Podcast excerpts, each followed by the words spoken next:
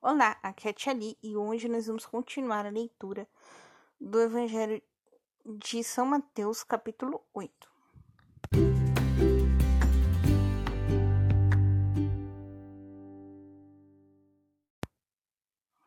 Bem-vindos aos Novenáticos Kids do Evangelho de Mateus, capítulo 8.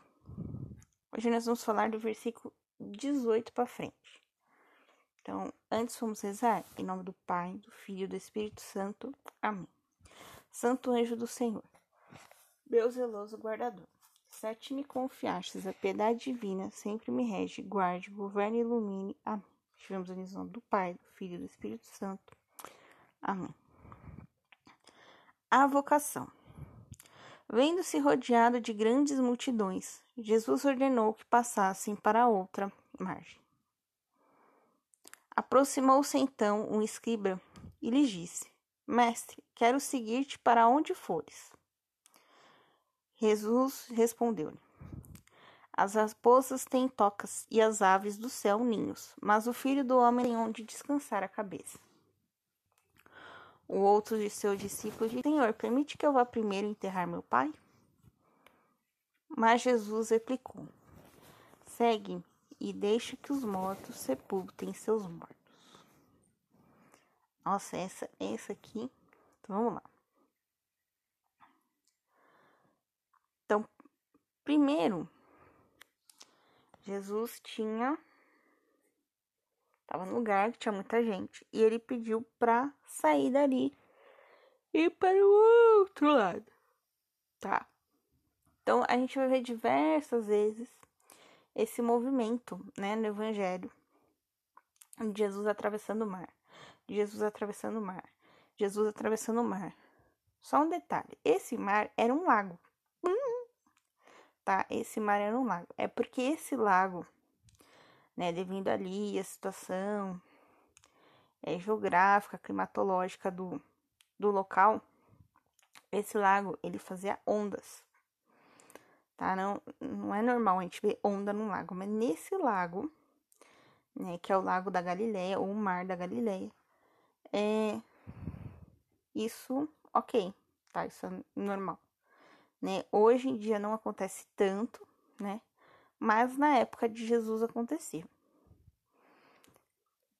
E é, é um lago muito grande, por isso que toda hora estão atravessando. Toda hora está atravessando. Então, esse pedido de ir para outra margem é no sentido assim: aqui nós já concluímos né, a nossa missão, agora vamos para outro lugar, né, aqui na margem desse lago mesmo. Então, se aproxima de Jesus um escriba. Escriba seria como se fosse um escrivão, né? Então ele, ele vai ter algumas passagens que vai dizer os escribas e os saduceus, os escribas e os fariseus. Né? É, os fariseus e os saduceus eram classes dentro do, do templo que seguiam é, determinadas doutrinas da fé judaica, tá?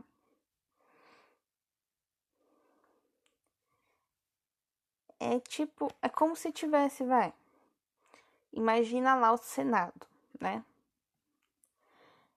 É como se eles fossem de dois partidos políticos diferentes, vamos assim dizer, tá? E por isso eles pregavam coisas diferentes, porém baseadas, né, no no que está escrito na Tanakh.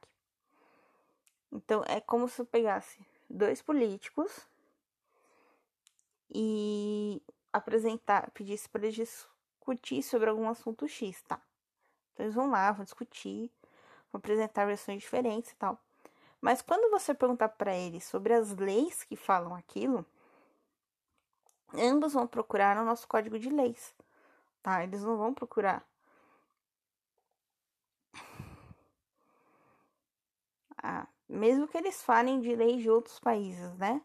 Tipo, mas não é dentro da nossa realidade. É, Quer dizer assim, é, um vai procurar no, no código e o outro vai procurar num livro de receitas. né? Tipo, nada a ver. Não é esse negocinho, né? Totalmente contra. Não, eles buscam, eles têm a mesma base. Em algum ponto específico lá, eles discordam, né? Então, assim, os saduceus e os fariseus, ambas essas classes, eles acreditavam na Tanakh. Eles iam ao Talmud, liam as Mishnahs, né? Porém, é, uns acreditavam que a forma de implementar a Tanakh era de um jeito e o outro acreditava que era de outro. Pronto, são duas formas diferentes de apresentar a palavra de Deus. E os escribas, que são os escrivãos, tinham os escribas dos fariseus e os escribas dos saduceus. Então, quando fala os escribas dos fulanos, significa que a situação era tão solene que levou o escriba, né? levou alguém para escrever. Tá? Então, é nesse sentido. Então, o escriba, que a gente não sabe qual das duas que ele pertence, Disse: Mestre, quero seguir aonde você for. E Jesus vai responder assim: As raposas têm tocas e as aves têm ninhos. Aí você vai falar: Tá bom, tem tudo bem. Ou seja, cada um tem sua casinha, né? Você não vai conseguir colocar uma raposa para dormir no ninho. Você pode até deixar o passarinho dormindo ali na na toca, mas ele vai achar que é tanto espaço, mas tanto espaço, que ele não vai, não vai gostar muito não, não vai conseguir dormir, sabe? Quando você dorme fora da sua casa, né, que às vezes a gente não consegue dormir, é isso. Mas o filho do homem não tem onde descansar a cabeça. Ou seja, ele não tem uma casa. Mas essa casa que ele está se referindo aqui. É a casa onde ele morava com a mamãe e o papai dele. É na casa do templo, onde as pessoas iriam rezar. Ou é a casa do nosso coração? Templo. Sim, é a casa do nosso coração. Então, Jesus, ele quer ficar na casa do nosso coração. Mas tem gente que não deixa. Tem gente que não deixa Jesus entrar. E aí?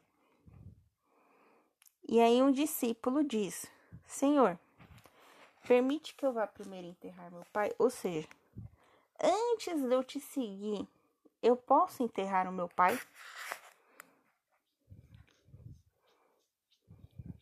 E aí, no caso, assim, enterrar o pai, não é porque o pai dele acabou de morrer. É que, tipo assim, primeiro tem que esperar meu pai morrer para depois fazer tal coisa. E aí ele fala: segue-me e deixe que os mortos sepultem os seus mortos.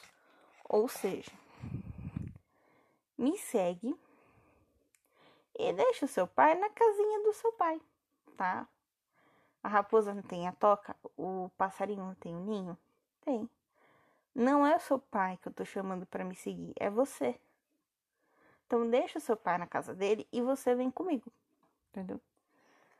E aí ele fala que é, é nesse sentido, tá, gente? Não, não é que Jesus não. Nossa, o fulano não pode enterrar o pai dele. Não pode, gente. Pode sim. Mas é no sentido de. É, o seu pai tem a casa dele e o seu pai tem a função dele.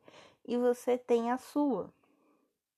Então você e seu pai fica no lugar dele, que ele tinha que ser, né? É, tem uma passagem que Jesus está chamando Pedro e tal, e ele chama Tiago e João, né, que são os irmãos, filhos de Zebedeu, pescador. Zebedeu continuou pescador. A função dele era ser pescador. Mas a função de Tiago e de João não. Então, Jesus, olha isso, chama eles para vir com ele, entendeu? Porque o lugar de Tiago e de João não era ali pescando. Aquele era o lugar de Zebedeu. Tanto que João vai escrever um evangelho, três cartas e mais a carta do Apocalipse. Quatro. Cinco, tem cinco livros na Bíblia de João. E Tiago, é, agora eu não vou saber se é esse Tiago ou se é o outro Tiago. É, Tiago, ele foi até Espanha pregar o nome de Jesus. Né? Se eu errei o Tiago, vocês me falam, que tem quatro Tiago na Bíblia. Ele foi até Espanha para pregar o nome de Jesus. Olha o tanto que ele andou, porque naquela época era andando, tá, gente? Eu não tinha avião. Né? Então, naquela época era andando. Chegou na Espanha. Depois, qualquer hora vocês pegam o mapa e dê uma distância de Jerusalém para Espanha. Beleza? Dá uma olhada depois. Nossa, ficou longo, longo, longo esse podcast. Vou precisar de mais um dia para explicar o capítulo 8 para vocês, tá bom? Um beijo, um abraço. Que a paz de Cristo esteja convosco e o amor de Maria.